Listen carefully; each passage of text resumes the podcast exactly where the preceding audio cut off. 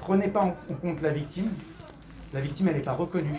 Et c'est le premier élément pour qu'elle puisse s'en sortir. C'est qu'elle soit reconnue en tant que victime.